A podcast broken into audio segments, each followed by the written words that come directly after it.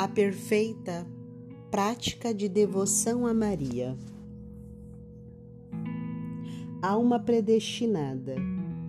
Ela consiste em dar-se inteiramente, na qualidade de escravo a Maria e a Jesus por meio dela.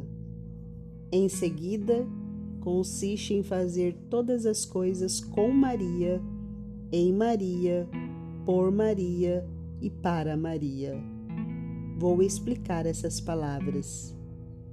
É preciso escolher um dia determinado para dar-se, consagrar-se e sacrificar voluntariamente e por amor, sem obrigação, inteiramente, sem reserva alguma, seu corpo e sua alma, seus bens exteriores de ventura como sua casa, sua família e seus ganhos, seus bens interiores da alma, isto é, seus méritos, suas graças, suas virtudes e satisfações. Aqui é preciso observar que, por meio dessa devoção, faz-se sacrifício a Jesus por Maria, de tudo aquilo que a alma tem de mais caro e de que religião alguma exige sacrifício, ou seja, do direito de dispor de si mesmo e do valor de suas orações, de suas esmolas, de suas mortificações e santificações, de modo que se deixa tudo inteiramente à disposição da Santíssima Virgem, para que ela aplique segundo sua vontade a maior glória de Deus que apenas ela conhece, conhece perfeitamente. Deixa-se ao seu dispor todo o valor satisfatório e impetrativo de suas boas obras. Assim, após a oblação que se fez dos méritos das boas obras, mesmo que sem voto algum, deixa-se de ser mestre de todo o bem que se fez, para que a Santíssima Virgem possa aplicá-lo, seja uma alma do purgatório, para aliviá-la ou libertá-la, seja um pobre pecador, para convertê-lo. Entregam-se por essa devoção seus méritos nas mãos da Santa Virgem, mas é para guardá-los, aumentá-los, embelezá-los, porque nós mesmos não podemos comunicar uns aos outros os méritos da graça santificante, nem da glória.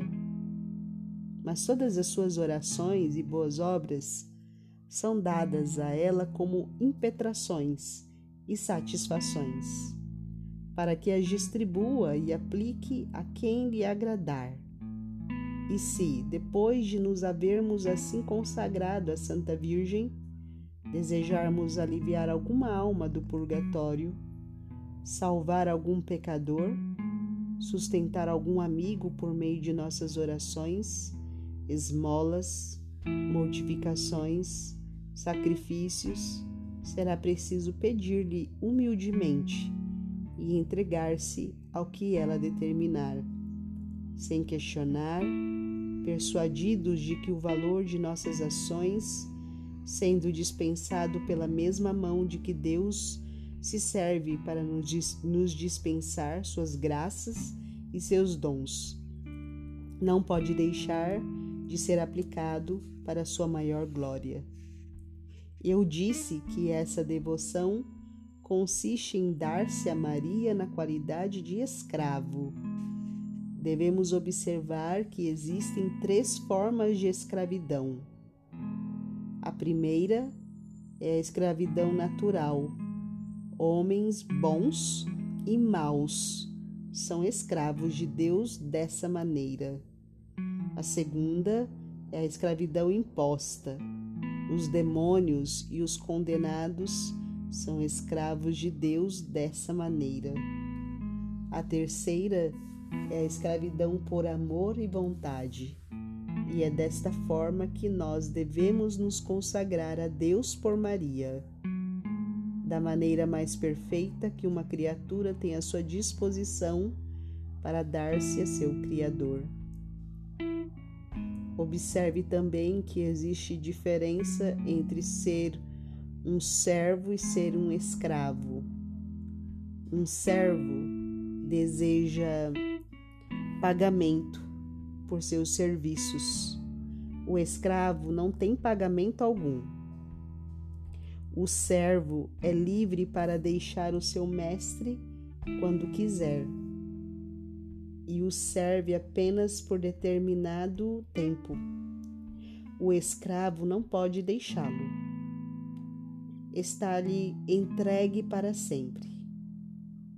O servo não dá ao seu mestre direito de vida e de morte sobre sua pessoa.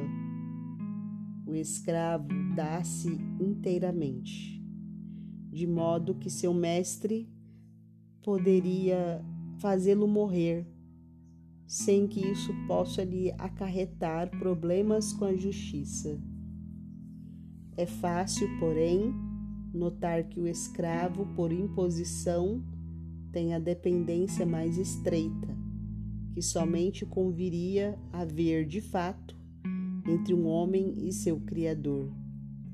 Por isso é que os cristãos não constituem escravos desse modo, apenas os infiéis e os idólatras agem assim.